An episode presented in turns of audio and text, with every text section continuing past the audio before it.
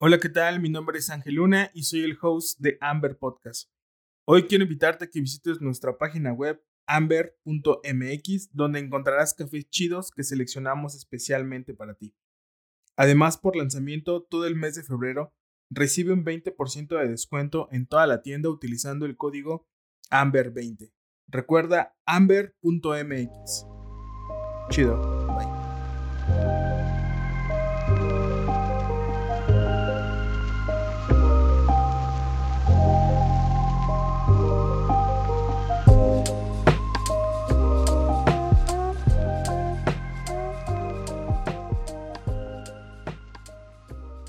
Hola, ¿qué tal? Bienvenidos a un nuevo episodio de Amber Podcast.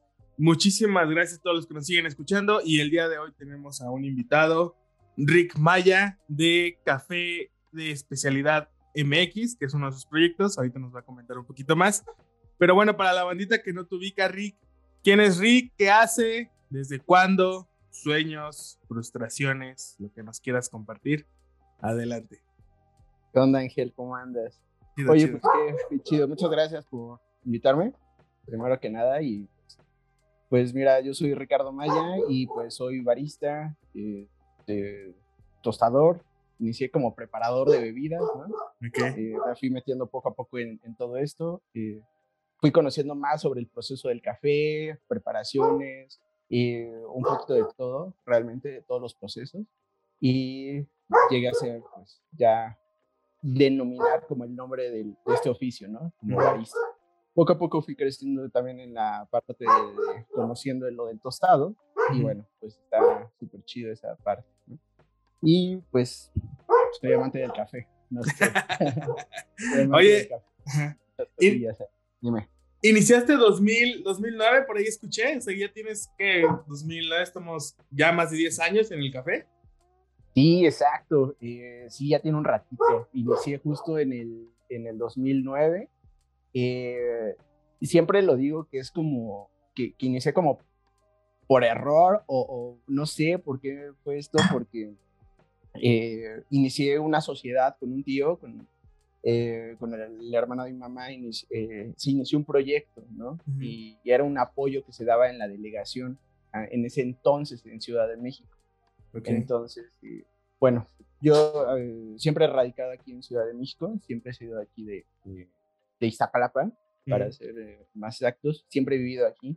Entonces, eh, ese proyecto de esa delegación era de, de, la delegación de Iztapalapa, que te daban apoyos para iniciar a, a hacer emprendimientos.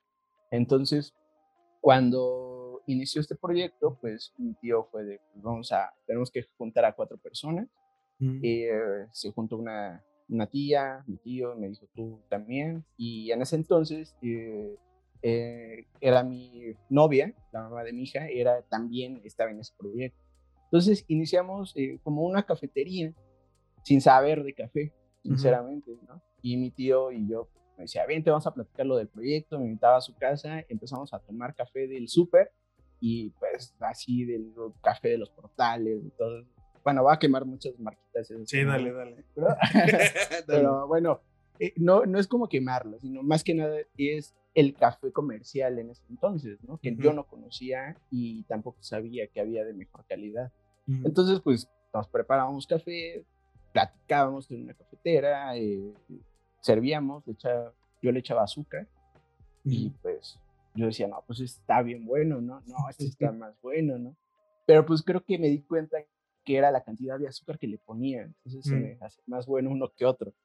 Y bueno, pues de ahí se inició. Tomé, eh, eh, eh, preparaba cafés, puchinos con la espuma súper alta, jarabes, polvos y todas esas cosas. Entonces sí era como, pues nada, nada lo de hoy, ¿no?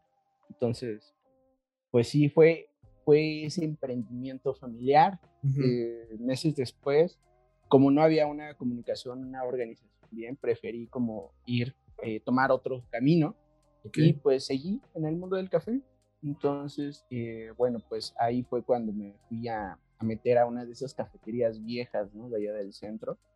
Eh, pues es muy antigua porque realmente esa, creo que esa cafetería ya no existe. No sé si sigue existiendo como para el, no sé si el público, no sé si generaciones después del, del que la fundó siguió, pero estaba en el centro justamente y yo llegué a tomar eh, ese puesto como de barista, realmente era preparador de café en ese entonces. Y pues al ver cómo preparaban el café, yo decía, todo está mal hecho. Yo sé que no sé, pero pues nos daban muchas cosas, ¿no? El café ya estaba molido, no compactábamos, todo lo que salía de la máquina era café. Entonces está, pues no, no era una, algo tan chido, ¿sabes? como para preparar café. Todo era café, café, café, café. o sea, no le, no le daban un nombre como eh, un americano, eh, un espresso, o sea, no, realmente no, estaba muy chido. Eh, no estaba el 100% en barra, el puesto era para barista, pero estabas cinco o seis días, no, cinco o cuatro días de mesero, y uno o dos días en barra. Mm. La verdad es que uno prefería estar de mesero, porque ahí se ganaba más dinero. Y en primera aprendí a comandar sin comanda, ¿no? Todo mentalmente, porque no nos dejaban usar comanda. Okay. sabíamos cómo atender a las personas, mm. cómo acelerar ese, correrlas, ¿no? Porque nos hacían hacer esa rotación también. Entonces, pues era mejor estar de mesero que en barra, porque en barra era muy difícil atender muchas mesas y luego tu barra y pues los meseros. Para las personas que se dedican a hostelería o a a restaurantes, pues saben que no es un ambiente tan chido, que siempre hay como eh, ambientes muy pesados y siempre tenías a todos los meseros ahí atrás de ti. oye, oye, ¿qué tácticas ocupaban para correr a la gente? Pues realmente era como acelerar, ¿no? O sea, si veías que, que, se acababa la bebida, ibas, recogías muertos y de, ah. ah te ofrezco algo más. Y no, nada, ok, perfecto, ¿no? Y te ibas. Mm y regresabas a los 10 minutos. Oye, ¿te ofrezco algo más? ¿Un vaso de agua? Algo así. O sea, ah, no, el vaso de agua no se ofrecía. Eh, eh, tú nada más eh, ofrecías otra cosa del, del, sitio. Y bueno, y regresabas a los 5 minutos otra vez. Y así no ibas reduciendo el tiempo. Ah, Realmente eso me lo... Un amigo ahí que era mesero. Perdí el contacto de él, no, no supe más de él, pero era un chingón así mesereando. La verdad es que yo decía, ¿cómo puedes llevarte cinco cafés en dos manos? O sea, no entiendo. ¿no? Y con platos, sus tazas y malabareando y decir, es... bueno, Entonces sí se valora mucho también eh, la parte de ser mesero, ¿no? Eh, sí. Pero, pues sí, así era como no, pasó lo del, de esa cafetería. Pues más adelante, eh, ¿qué más? Me pasé también a otra eh, poco a poco me fui envolviendo en este tema, ¿no? en más cafeterías que no eran como de especialidad en nada. Eh, llegué a trabajar también en una copquería. Entonces, justo era cuando ya conocía estas marcas de acá, ¿no? De Trusca, que se mm. compran jarabes, polvos. Eh, entonces yo decía, ¿qué, no? Que es Trusca. Entonces también me metía como mm. envolviendo en esos temas. Eh, me acuerdo que una vez se hizo acá en Ciudad de México, a lo mejor algunas personas. El otro día estaba platicando con Patty, justo, mm. con Patty, que, que, que, yo a ella la conocí, a ella pues la, la reconozco mucho en medios de comunicación porque estaba, ha estado en varios revistas, eh, varias revistas como directora. Mm. Ahorita está como Café de mi Tierra, de su revista. Estaba platicando de, ah, yo te conocí en un evento que ni recuerdo si fui invitado, porque seguramente no, porque no era nadie en el café. Me fui al Museo de San Ildefonso, de acá del centro de la ciudad.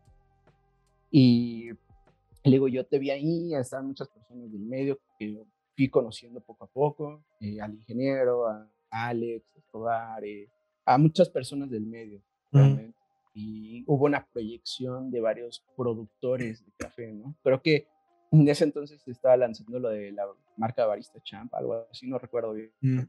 Y pues me fui metiendo en eso, ¿no? Yo no conocía a nadie. Y yo normalmente siempre soy como no sé si llamarle solitario o, iniciar como varias cosas y no están dentro del equipo, como que me voy yo enfocando solo, ¿no? Si es que no quieren subirse como al barco.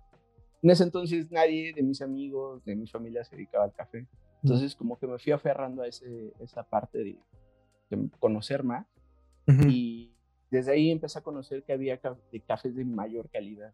Okay. O sea, en ese evento, en ese evento tomaste tu, como el primer café de especialidad, ¿sí? Eh, no recuerdo si ahí fue o fue días antes, porque justo en esa temporada también conocí cuatro cafeterías que estaban en la Ciudad de México, que pues, creo que eran las únicas de especialidad. Entonces, pero ahí sí fue uno de los primeros cafés que probé de que dije, ¿qué es esto? ¿No? Es como algo distinto que no sabía igual. O sea, era algo raro. Entonces, algo raro que no sabía de, definir, ¿sabes? Porque no, ni siquiera tenía como claro que habían descriptores en el café. Pero bueno, eh, una vez me encontré una, en esos tiempos me, me encontré una propaganda que me regalaron que antes se hacía el corredor Roma Condesa, acá en Ciudad de México, de poder conectar dos colonias para que hubiera como eventos culturales mm. y negocio. Eh, creo que ya no lo hacen, no lo sé. Eh, la verdad está muy chido, eh, porque hasta había conciertos, había festivales de música, de cine, mm, mucho arte, ¿sí? Y pues entonces te, te transportabas pues caminando o, o, en el turibús, porque rentaban, también llegaban a rentar turibús. Yo me acuerdo que que era así en, alguna temporada. Y existía lo que era eh, Expresarte, eh, que ya no, ya no está. Eh, eh Rococo Expreso, que tampoco ya no está. Chiquitito y Memorias de Marista, ¿no? Todavía siguen vivos. Entonces, justo recuerdo que dije, no, pues tengo un descuento en todas estas cafeterías, tengo que ir, ¿no? Entonces fui y pues creo que Memorias tenía meses de haber abierto. Eh, chiquitito creo que pues, no, no, tenemos tiempo. Poco ya lleva un ratito. Expresar también eran como de las más viejitas, ¿sabes? Y pues eran unas personas que, que realmente también reconozco como que en su tiempo estaban en su top muy fuerte y de conocimientos hasta la fecha, ¿no? Eh, tuve la oportunidad de conocer eh, uno de los primeros cafés que me explotó la cabeza eh, era un cappuccino italiano. Eh, me lo preparó este Aquiles. él ya no, ya no vive, pero a final de cuentas, las personas que lo conocimos sí era otra experiencia totalmente distinta, ¿no? Me acuerdo que me dijo, oye, ¿sabes preparar café? Y yo, un cappuccino, y yo, sí, ¿no? Preparé y pues preparé las porquerías. Porque realmente yo venía de preparar cafés eh, espumados y no, no sabía cremar leche, sinceramente. Entonces ya cuando me, me dice, no, mira, este es un cappuccino italiano, está bien como el proceso que haces por el cremado de leche, ¿no? Eh, mira, te voy a enseñar. Lo probé y era una textura de, de la leche este, súper sedosa, y la combinación entre el café y la leche era, estaba muy cabro, ¿no? Yo siempre le llamo así que cuando pruebas algo eh, alimentos, le digo, esto está de orgasmo, ¿no? O sea, estaba muy cabrón, realmente. Estaba muy, muy chingón. Y, pues fue la primera vez que, supe eh, lo que era un cappuccino italiano. Eh, de ahí, pues más adelante entré también a, trabajar en, eh, bueno, después de esta faceta de saber qué era la diferencia de un cappuccino tradicional al, al italiano, estuve trabajando en Pasmar eh, Pasmar era una, es una cafetería, todavía está. Eh, es una cafetería que está dentro de un mercado. Para los que vivimos acá, también muchos la, conocen. Eh, agradezco mucho el haber trabajado ahí. Sinceramente, no tienes una idea de, de, la carga de trabajo que era en ese entonces. No sé si ahorita yo te puedo hablar como de la temporada que me tocó. Como te decía, venía de trabajar de ser mesero. Cuando me metí ahí me dijeron, pues la numeración de las mesas está así, ¿no? Eh, del uno a tal. Yo pues, rápido me las aprendí. Eh, ahí siempre para llamar a los meseros era chiflando, ¿no? Entonces cuando estaba una bebida lista, el barista que estaba entregando, el que cremaba era el que dirigía la barra. Entonces eh, siempre chiflaba y ya sabía el mesero que tenía que ir a la barra para que le dijeran para qué mesa era. Mm. Entonces, así en chinga tenía esa. Eh, pues venía de un rush muy rápido de ser mesero, entonces también me ayudó mucho eso, ¿no? Que vieron que pues, iba con una actitud diferente, ¿no? Que no me costó trabajo meserear. Eso es lo que pienso, no lo sé. Pero creo que me ayudó mucho porque, y también, aparte, eh, otro barista, ¿no? Que llegó tarde un, en esos primeros días porque estaba mesereando y, y Chava me dijo, ¿sabes hacer expresos? Y yo, eh, sí, ¿no? No lo dudé, sí, a ver, métete a la barra. Y me dice, a ver, haz un expreso, ¿no? Igual lo hice todo y me dice, la técnica está súper mal, dice, pero bien, estás, sabes hacerlo, ¿no? Te vas a quedar aquí adentro, ¿no? Y ya creo que era mi cuarto día para ser mesero, al cuarto día ya estaba en barra. Entonces, por eso te digo, creo que le puedo agradecer al barista de ese entonces que llegó tarde y que también venía con este rush. Pude llegar rápido a la barra. Eh, porque no sé si a lo mejor no hubiera llegado, ¿no? A lo mejor pues me sí. hubieran visto que eran bueno moviendo en mesas y me hubieran dejado como mesero. Ujú. Entonces, eh, bueno. Y ya ahí te- ya te tocaba, te tocaba chiflar ahí entonces a ti. Eh, no, Ah. eh, es que ah, justo era de procesos. Primero, Ah.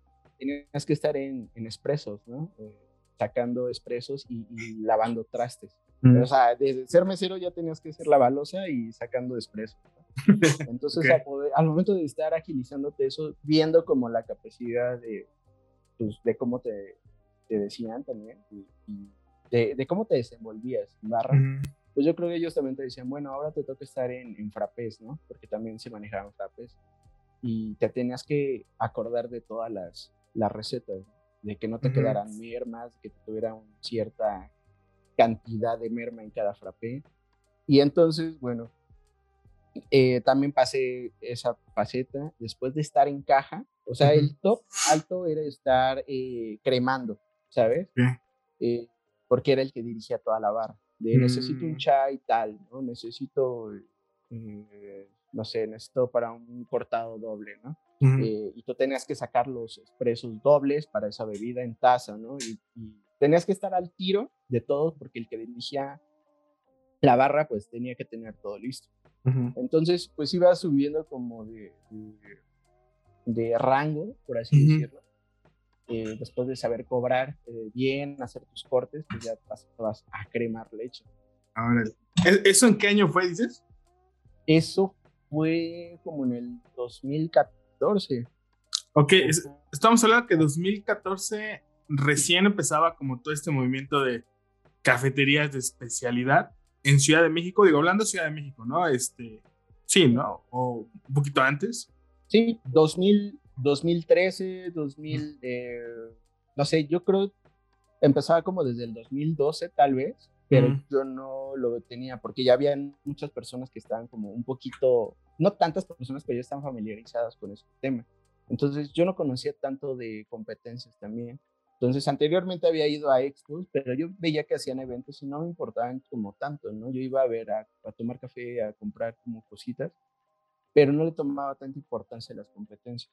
Entonces eh, fue como que me fui en, en, eh, pues más metiéndome por curiosidad, ¿no? Ese tema de, de competencias, de, de toda esta parte del, eh, pues, del boom que Ajá, eso. como de la tercera ola. Entonces, para mí la tercera ola acá en Ciudad de México más o menos fue en el 2014, que fue 2014-2015, que fue cuando fue un boom muy cabrón, ¿no? Muy, muy cabrón acá. Eh, era como plagas, eran como plagas las cafeterías. O sea, estaban Siguen siendo, ¿no? Mm, Siguen siendo, pero en ese entonces, o sea, eh, realmente fue una plaga de especialidad, por así Ok. decirlo. Que en cada esquina había una de especialidad, ¿no? Ya manejaban cafés más chidos, de una calidad más alta. A lo mejor el barista no estaba tan en- envuelto de en tanto al tema, ¿no? Que Me acuerdo mucho que surgió ese, eh, es- esta lucha de egos. Siempre ha habido lucha de egos, ¿no? Entre baristas y eso. Eh, y yo recuerdo que siempre iban muchos baristas a veces a una barra de, ay, ¿qué proceso es, no? Y, y como sabiendo lo de todos, ¿no? Y yo no, o sea, no sé, ¿no? O sea, ¿cómo, ¿por qué llegar así en ese aspecto? Ujú. Pero bueno, ah, eh, ah, an- antes de esta parte, de como para no, eh, no meterme como de lleno en, en ese tipo de egos, justo me fui investigando un poco más de los procesos, también para que no me agarraran mal parado y saber también conocer esa parte. Sí, claro. Entonces, eh, sí, justo ese es el boom de, en, en esos años y pues realmente fue creciendo, que se valora y se agradece porque así obligamos al consumidor a que conozca un poco más sobre este tema, que es súper mal valorado, pero tenemos que darle un, valor agregado muy cabrón desde el campo hasta el cliente final, porque el cliente final se tiene que llevar la experiencia.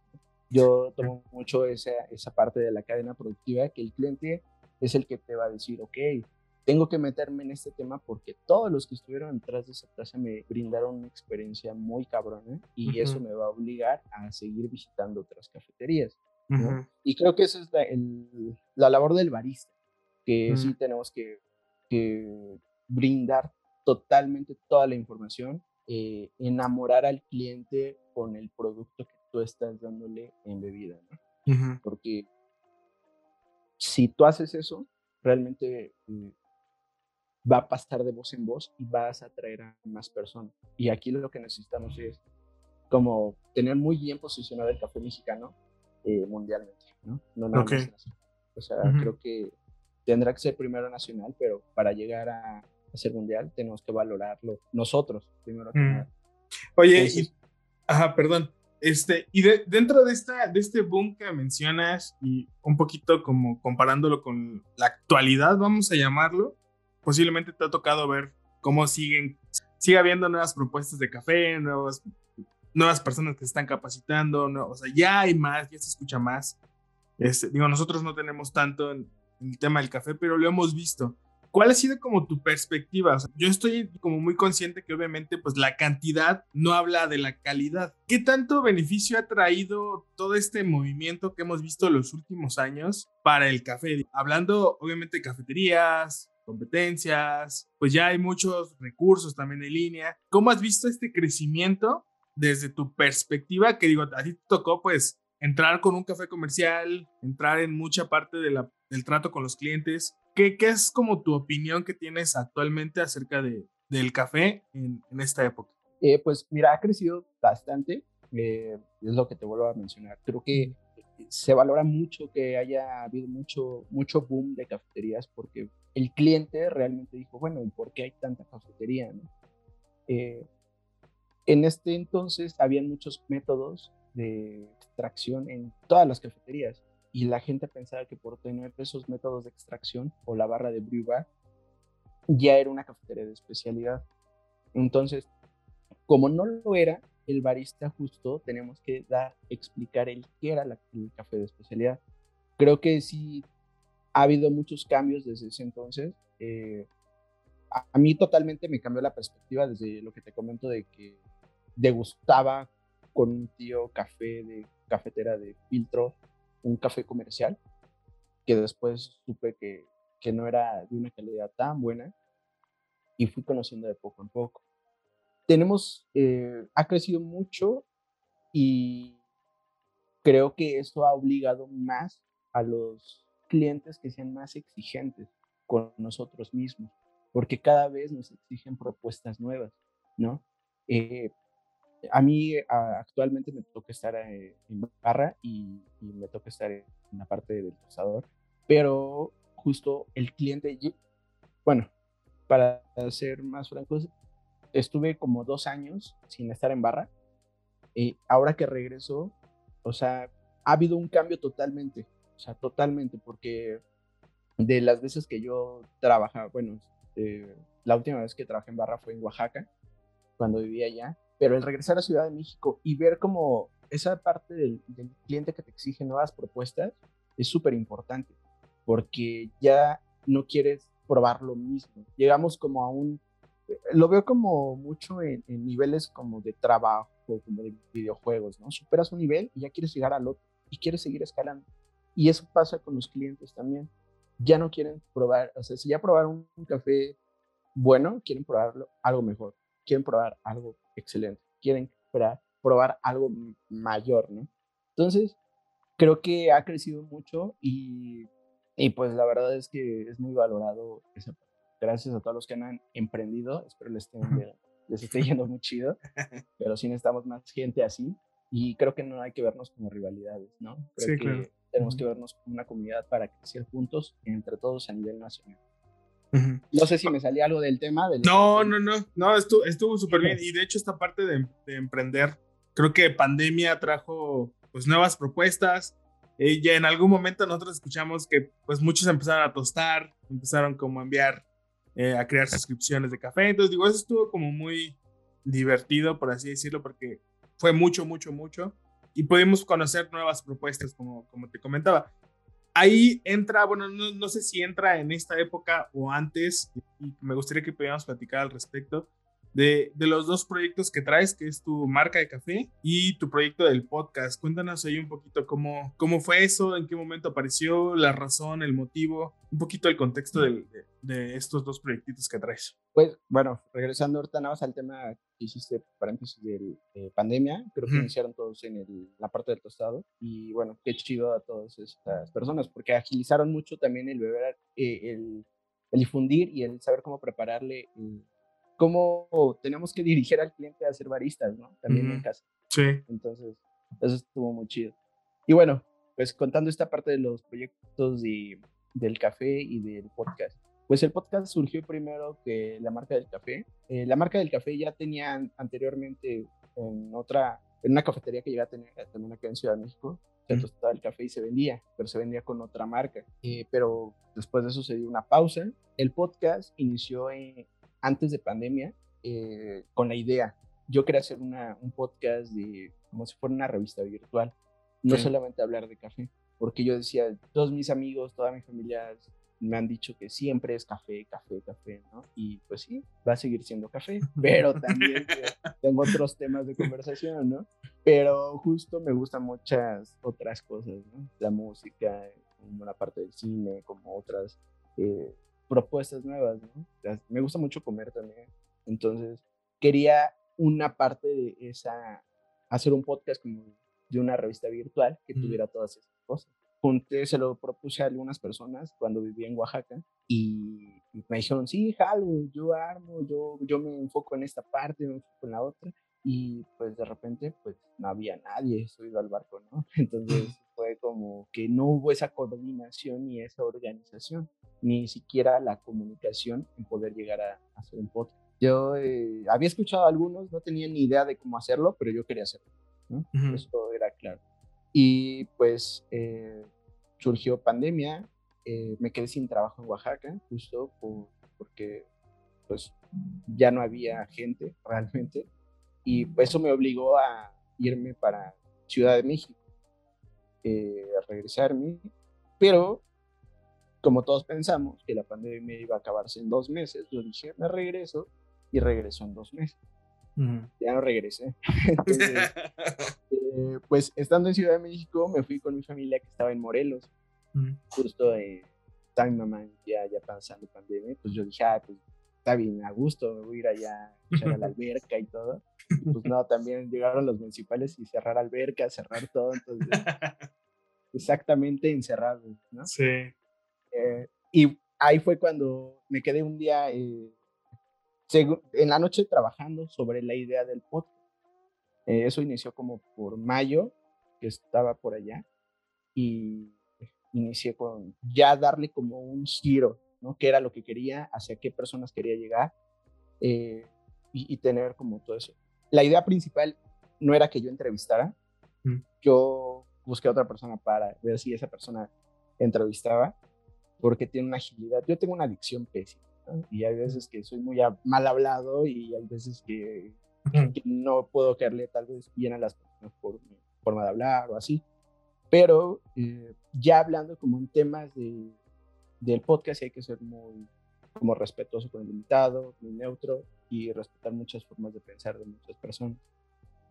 Cuando esa persona no vi que hubo esa comunicación y no, no me entendió, no me di a entender más bien para poder decirle que fuera el host, dije, pues ni modo, me la voy a rifar yo. ¿no? Ujú.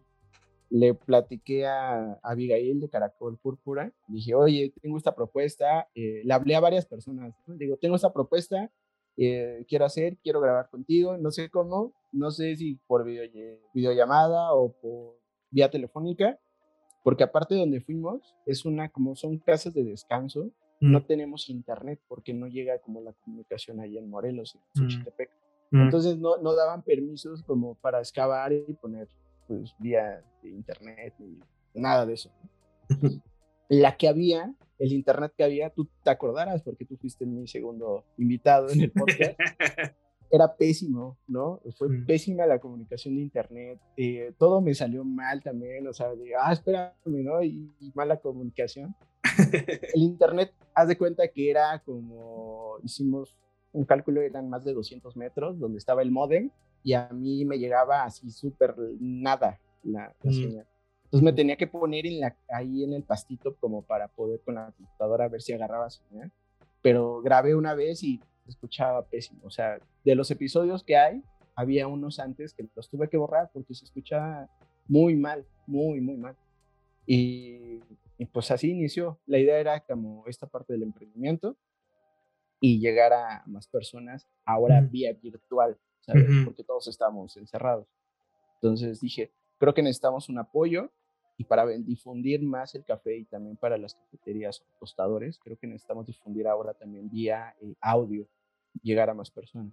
Eso fue antes de que fuera video, ¿no? Ujú. Eh, Y pues te digo, eh, te lo agradezco a ti también porque a ti te contacté porque se me acabó el café. Ya había ido antes a Morelos, Ajá. pero no había personas que se dedicaran al café, ¿no? O sea, o no conocía yo. Entonces cuando busqué por internet, así te encontré y, y también encontré unas que otras dos cafeterías más y yo dije, órale, ya, ya llegó acá, ¿no? De esta onda, entonces, en este momento. Entonces, ¿te acuerdas, no? Te marqué y te dije, Sí. creo que fue por mensaje, por llamada, ya no me acuerdo, y de, oye, ¿me puedes mandar el café? Estoy en tal dirección y me en transporte de, de envíos. Y bueno, pues así surgió. Eh, eh, más adelante surgió la marca del café, Mm. eh, la marca del café que teníamos que tenía como, pues, tú sabes que esto es un amor, ¿no? El, Ujú. El amor al arte, no vivimos tampoco del podcast aún, o no sé si tú, pero yo No, no, dime, dime cómo, porque ya, ya. ya sí, ya sí, justo por eso me tardé mucho en sacar episodios, porque yo decía, esto es rentable, no es rentable. Entonces, No, pero la verdad es que no lo hice con un fin de, de hacer un negocio, lo hice con un fin de hobby y también como para apoyar esa parte, ¿no? ¿sabes? Entonces, eh, teníamos que tener, yo tenía que tener un ingreso. Como no tenía trabajo, yo decía, tengo que sacar algo. Unos amigos eh, también me decían, oye, ¿tienes café? Sí, y yo vendía café, pero sin marca, ¿no? Y yo Mm. "Chica, no, esto no está chido, ¿no? Creo que ya hay que darle enfoque. Pero creo que para hacer un, un emprendimiento no es de una persona. Creo que tienes que encontrar un equipo que puedas eh, delegar responsabilidades y decir en qué soy bueno y en qué no soy bueno para poder complementar ese equipo. Entonces, pues con el café fue eso, ¿no? Eh, llegué con un amigo, Enrique, y le decía, oye, Kike, ¿qué onda? ¿Me prestas tu tostador? ¿Me lo tuestas? Y- o, o me lo, o me lo rentas? No, no sí, Kyle, acá voy a estar, ¿no? Tuesta.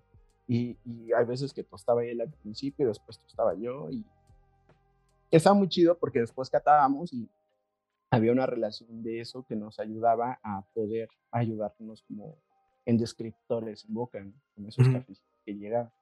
Entonces, en ese entonces también me contactó en pandemia los de Finca Corae, que, que su cafecito está muy chido también, eh, de Veracruz, y me ofrecieron café para la cafetería que te digo que ya no existe, ¿no? Y me dijeron, oye, vimos que son una cafetería, y yo, no, ya no existe, ¿no?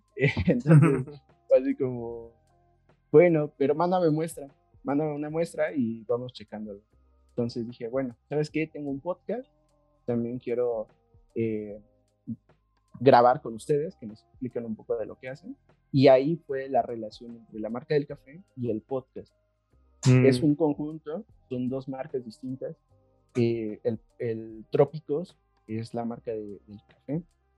Poco a poco nos han ido buscando las personas, eso está súper chido y les agradezco mucho a los que nos compran y pues han confiado también en nuestra chamba.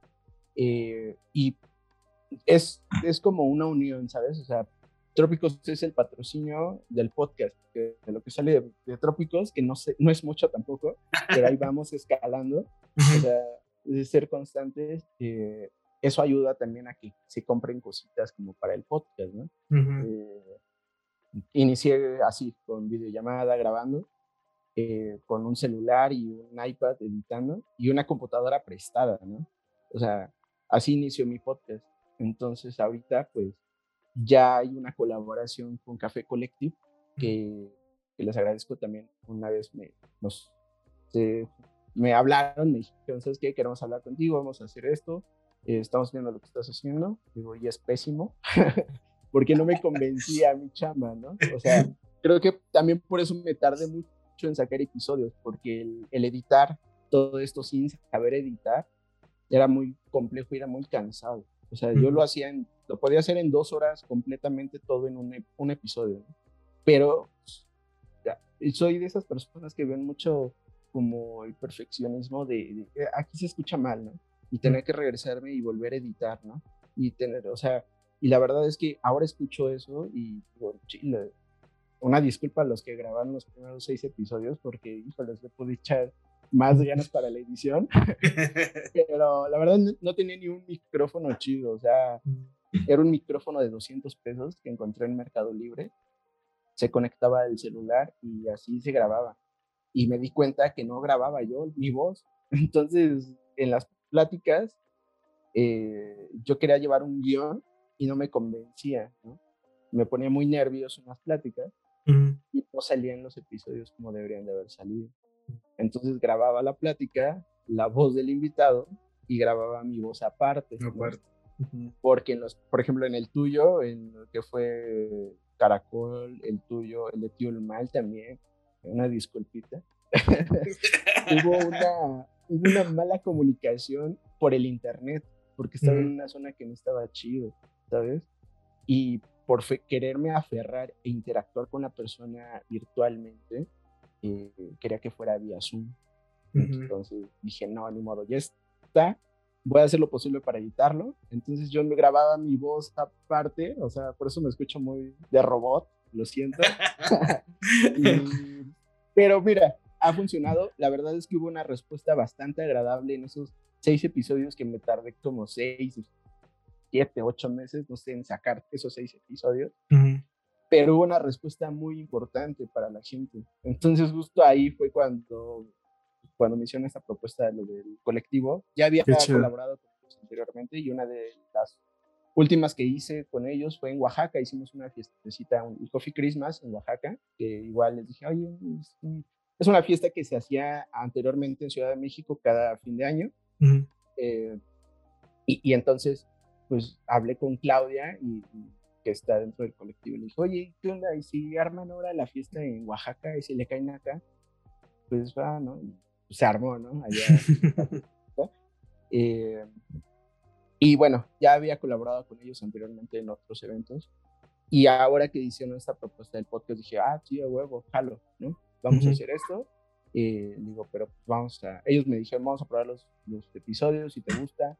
Y pues cada, cada episodio hay una corrección, ¿no? De ah, hay que mejorar en esto, hay que hacer esto, hay que hacer lo otro. Entonces es como varias ideas que, que vamos como formando, ¿no? Eh, es un poco cansado, te digo, creo que este problema de, de escuchar y, decir puede estar mejor y aferrarte a hacer mejor, eh, no sé si sea un problema o una virtud de que quieras tener muy chingón el trabajo, ¿sabes? Porque en cada episodio le digo a Edgar, ¿no? Que es el que edita. Le digo, ay, ya me odias, porque hay que mejorar en esto, hay que cambiar esto, te equivocaste en lo otro, ¿no? Entonces yo tengo que ver el video y aparte lo tengo que escuchar, porque Mariana, que es la que se encarga en la edición de, del audio, les agradezco a los dos también y a, a, JP, que es la persona que también está ahí dentro, eh, somos los cuatro que estamos ahí. Cool. La verdad es que sí, con Mariana luego le digo, hoy la música de fondo está muy alta, ¿no? Y hay que bajarle. Y, le regreso el audio, ¿no? Y luego, ahí está. Eh, bueno, ya está mejor, ¿sí? Puede estar mejor, ¿no? Yo entre mí puede estar mejor también, pues. Pero poco a poco hemos ido mejorando. Creo yo, la audiencia lo dirá. Y si no, eh, ahí me lo, da, me lo dejan en un comentario. hay muchas personas que opinan eso, ¿eh? O sea, pueden, pueden opinarlo y adelante, reciben. El chiste es llegar con un contenido agradable y que sea agradable para las personas. También eh, esta parte del contenido pues es más hacia el emprendimiento, pero también hablamos muy, eh, muy técnica, técnicamente, eh, varios procesos. Entonces, tal vez todos los episodios no sean para todas las personas, pero espero y les pueda ayudar a cada una de las que se dedican en la cadena productiva en algo, todos los episodios, cada uno de ellos. Sí, no, y la verdad es que, digo, obviamente, pues yo me acuerdo cuando iniciaste, porque fui uno de tus primeros invitados y te agradezco mucho. Este, en ese entonces, cuando platicamos, yo traía ya la idea también, creo que en el mismo podcast lo comento, de arrancar igual, ¿no? Un podcast en la misma situación que tú, quizá, de no sé ni cómo, ni, ni qué se necesita, ni qué onda. Este, y he visto cómo ha crecido tu podcast y cuando vi que empezaban con los videos en YouTube, el estudio, dije, ah, mira, este cuate ya, ya le pegó al podcast, ya está monetizando. ya hasta está pagando. ya está pagando sueldos y todo. Dije, no, pues ya encontró ahí la, la, cajita mágica que le da el dinero y todo. Pero no, la verdad es que, este, pues qué chido, la verdad es que, honestamente, igual no, no, no te veo como, como una competencia, sino al contrario, creo que entre más contenido haya, entre más, eh, pues ese tipo de, proyectos exista, creo que es de beneficio para todos, para, todos, tanto consumidores como quienes están detrás de la barra, quienes tienen su marca de tostado, para eh, comprar más café al campo, o sea, todo esto creo que nos beneficia a todos. Y ahí nada más tenía una duda eh, que ya no, ya te pregunté de, de, la marca de tu café. ¿Por qué trópicos? Eh, trópicos, eh, eh, qué bueno que haces esta pregunta porque muchas personas se fijan como si fuera hacia la onda tropical, ¿no? Como algo tropicaloso, por así decirlo. Pero no, quiere referirse hacia el trópico de cáncer y el trópico de Capricornio, que es donde se cultiva el café. Entonces, quiere ser mucha referencia antes la gente no lo sabe, ¿no? Y justo también hay veces que me dicen, ¿por qué trópicos? Les explico, ¿no? También sobre todo eso. Mm. Entonces, eh, justo hay que también llevar un poco más de comunicación ante esa información de dónde se cultiva el café, ¿no? Entonces, por eso el nombre. Ah, está cool. Perfecto. Oye, mi Rick, pues vamos a ir cerrando este episodio. Vamos a pasar a la parte de preguntas finales. Eh, la dinámica es sencilla. Eh, tú puedes explayarte o quieras contestar de la pregunta y yo me sigo a la siguiente. Entonces, la primera pregunta es, en este camino que has tenido del café, ¿cuál es el mejor consejo que te han dado? Creo que creo que han, me han dicho muchas personas buenos consejos, pero también hay muchas personas que, que se los notas más sinceros cuando te lo dicen. Eh, creo que es por su experiencia, no sé, pero una de ellas es que si crea, te creas lo que estás haciendo realmente, a lo que te dedicas. Porque si te haces esa confianza en ti mismo, eh, justo hace ratito se lo mencionaba igual aquí en Barra, que eh, justo porque estábamos practicando un poco del arte del arte, y, y, les decía eso, de si confías como en lo que estás haciendo, o sea, te va a salir todo, realmente. Y es eso. Eh, siempre me... Ten confianza en ti y, seguridad, ¿no? Soy una persona como muy insegura en la parte de hacer proyectos o en, parte de hacer como lo que realmente estoy haciendo. Entonces, creo que por eso fue ese consejo, porque le decía, no, no estoy satisfecho con lo que estoy haciendo, no me gusta. Hay veces que hay cafés que me dicen, ay, están súper chidos, ¿no? Yo los pruebo y entre mí digo, es cierto, esto le falta más punch, ¿no? Podría estar mejor. O sea, creo que, te digo, no sé si es un defecto, una virtud, pero creo que sí hay que seguir como trabajando para dar lo mejor. Y, pues es eso, cree en ti mismo y ti. Perfecto. Siguiente pregunta. Algo que piensas que poca gente sabe de ti y que se sorprendería. Ah, fíjate, antes de grabar, justo el otro día había música ahí en, el estudio, pusieron música. Y digo, no, ponte salsa, ¿no? Y salsa, y yo sí. Hay veces que en el camino, en lo que voy al estudio, voy escuchando salsa, ¿no? Porque como que me pone de buenas, como que se me olvida todo y, y me pongo como así a, se me va el, el avión como del nerviosismo, ¿sabes? Porque hay veces que el estar de frente a frente con tres cámaras y, micrófonos enfrente, pues te apantalla más, ¿no? Y a los invitados igual. Entonces, si tú llegas nervioso, tú le transmites ese nerviosismo al, invitado, ¿no? Entonces tienes que estar súper seguro y ser muy franco en todo. Entonces creo que llego como mucho con eso. Llegas bailando. Así casi, ¿no? O sea, sí, de repente estoy yo con mis hijas y así me pongo a bailar con ellas y así como que me, hasta me ven raro y yo, ay, aburrida, ¿no? Pero, pero justo es eso, o sea, no soy una persona que se la pase bailando, pero sí como que me desestresa antes de grabar, ¿sabes? Muy cool. Y entre otras cosas, creo que es lo, lo más, más sencillo. Ok, siguiente pregunta. ¿Con quién tomarías una taza de café si pudieras escoger a cualquier persona de este mundo? Puede ser de esta época o de cualquier otra época y por qué. Pues lo tomaría, yo creo, con mis hijas. Eh, con mis hijas, la, 100% seguro lo tomaría con ellas. Y con mi mamá, porque tiene una receta de un café soluble que nunca me queda igual, pero nunca me queda igual, le queda muy buena ella, un soluble, pero mi hija, la pequeña, pues tengo bastante culpa en ello, que, que siempre piensa en café, ¿sabes? O sea, siempre está como, voy a vender café, papá. Y yo, no, no te dediques a eso, ¿no? no deja, no deja. No deja vivir de barista. Entonces, no no, haz un podcast, no, olvídalo, tampoco lo menos, menos. No, pero justo lo tomaría con ellas. Ajá. Ok, perfecto. Siguiente pregunta. ¿Libro, película, serie o documental que haya cambiado tu forma de pensar? Pues son varias y no van referentes al café, realmente. Son como...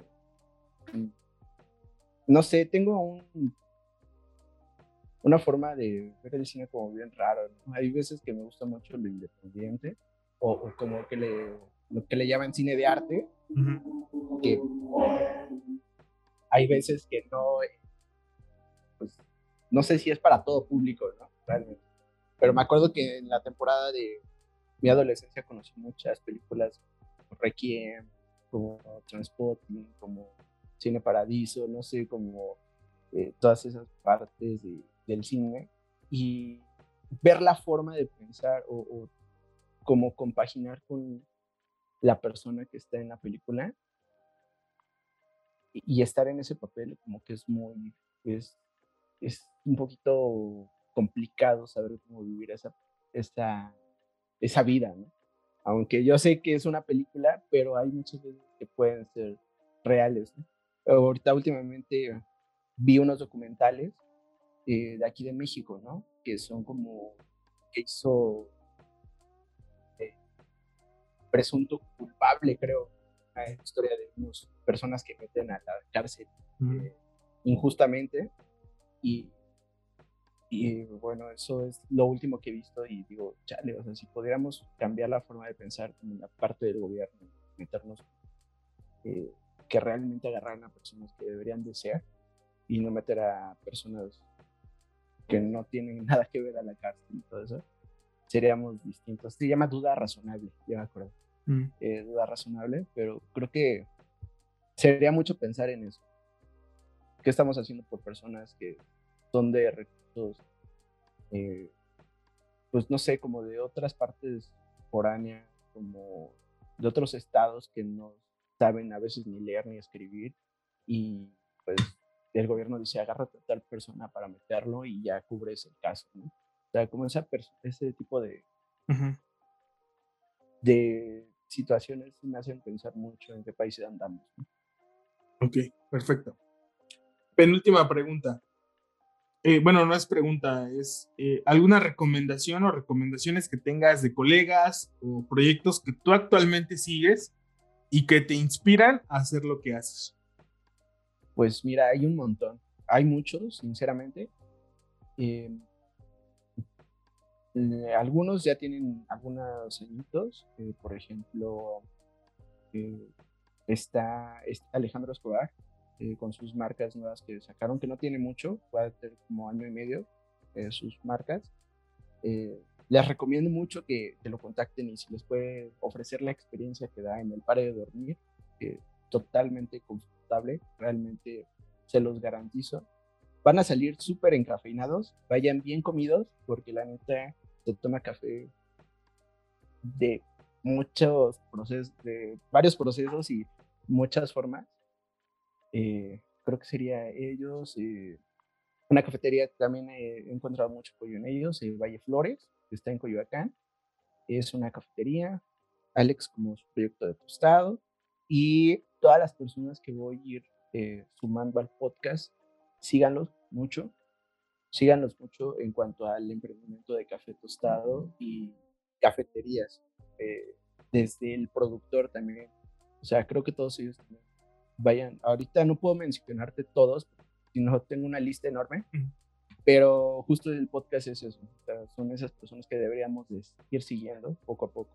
Va. Y, y, pues eh, el tuyo también, como medio de comunicación, eh, también lo recomiendo mucho, qué bueno que sigas haciendo eh, este contenido y bueno, que ya te hayas sacado varios episodios también y pues ser parte de uno de ellos, está muy chingón. Entonces, creo que son de los dos proyectos que me acuerdo de aquí de Ciudad de México, pero una disculpa si se me pasa alguno de otro estado, porque hay en otros estados que están haciendo cosas bien cabronas. En el norte eh, está creciendo mucho el auge, mucho, mucho, como no tienes idea. Entonces, eh, en Querétaro hubo un boom, ¿no? Hace un tiempo para acá, eh, que yo creo ha de ser como un, un año, dos años para acá, sea, está muy cabrón el, la onda en Querétaro. En el norte también, no se diga, en, la frontera también. y sigan todos esos proyectos, la verdad es que es muy, muy chingón. Y el, te digo, tú también recomiendo todos los proyectos con los que te has sumado.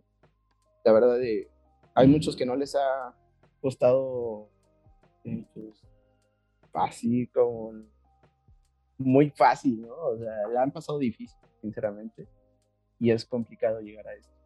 Pero sí, son, algo, son de los dos proyectos de Ciudad de México que podría recomendar por el momento. Va que va. Y última pregunta, y es un poquito más filosófica. y para ti, ¿qué ha significado o qué significa el café? Un montón, un montón, porque me ha ayudado a, a saber eh, muchos procesos y no procesos, no quiero hablar de los procesos del café, sino muchos procesos de poder desarrollarme como laboral y personalmente, ¿sabes? Como laboral, desde cómo me sería hasta cómo llegar al cliente final para venderle una bebida, ¿sabes? Porque nosotros estando en barra nos convertimos en su barista y en su psicólogo, también lo digo, ¿no? Porque hay veces que la persona llega muy desanimada. Entonces, cuando tan solo, eso es una recomendación a todos los baristas, ¿no? Si tú llegas con el cliente y le dices, hola, ¿cómo estás? ¡Pum! Haces un cambio totalmente enorme en el cliente. Si está mal, te va a contar todo lo malo que le pasó, pero con tu bebida lo vas a aliviar. Y personalmente me ha enseñado mucho porque me ha enseñado cómo tratar y conocer mejor el café qué proceso le va mejor con, con qué método y cómo poder lograr algo mejor o con qué no le va a ese café. Conocer desde tipos de agua, densidades, humedades, eh, muchas cosas. ha significado mucho. Desde hace más de 12 años me ha aferrado este, este oficio y sigo aquí, mira. O sea, es bien complicado, muy complicado llegar a todos, pero mira, si te aferras, eh, no te lo comenté hace rato, pero, por ejemplo, hubo un tiempo donde dije, ya no me quiero dedicar al café, Y fui y busqué un trabajo en un call center. Y llegué y me dijeron, bueno, eh, me dijeron como claves del algoritmos y véndeme algo y así. La última prueba era vender algo. Véndeme lo que quieras. Y yo dije, ok dije, pues, ¿qué, ¿qué, vendo? No sé ni qué venderle. Dije, sí, una máquina de espresso. Mira, te puedo vender una máquina de espresso de, dos grupos, te va a dar 250 taxes, bla, bla, bla, bla, bla, bla, bla, bla. Y le empecé a hablar y me dijo, estás dentro, la vendiste perfecto. Mira, tráeme tus papeles, ya, ya puedes vender pues, lo que estamos vendiendo. Era creo que seguros, algo así. Salí del call center y dije, neta me quiero dedicar a esto. dije, no. Y me regresé al mundo del café. Justo por eso. Te digo, podría seguir hablando sobre esta pregunta, pero me ha ofrecido mucho. Ok. Perfecto. Bueno, pues para la bandita que nos escucha, este Rick, quisieran probar tu café, quisieran escuchar tu podcast, eh, ¿cómo están en redes sociales? ¿Cómo te pueden contactar? ¿Dónde estás físicamente? Igual, digo, sé que estás, estás trabajando en una barra, entonces igual, igual si quieren echar el chala ahí contigo un rato, ¿dónde te pueden localizar? Pues mira, me pueden encontrar en Facebook como Ricardo Maya, el podcast lo pueden buscar como Café de Especialidad MX también, eh, en Facebook, en, Instagram le ponen y también aparece, aparece como Cafés Especiales MX.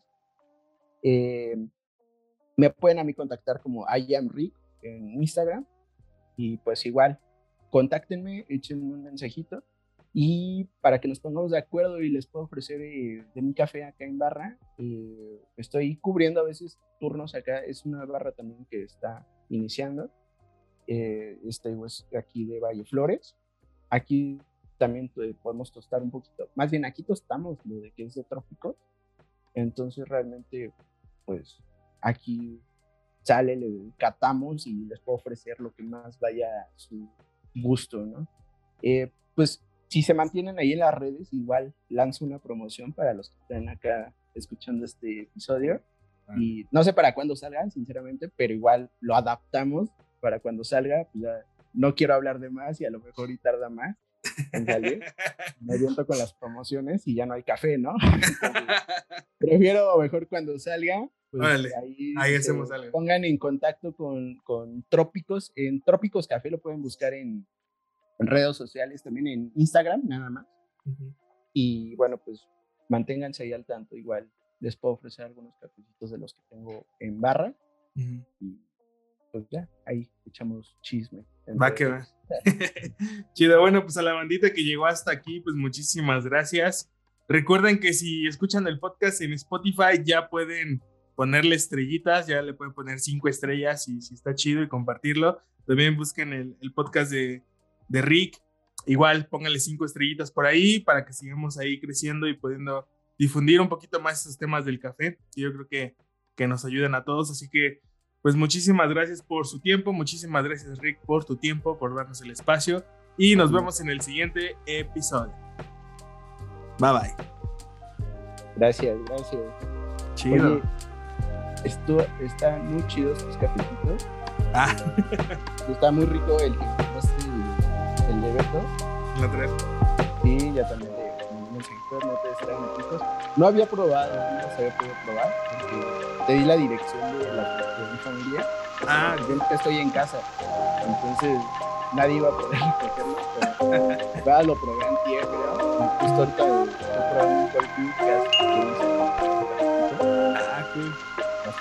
No, se me pasó mencionar. Nada, no te preocupes. La verdad.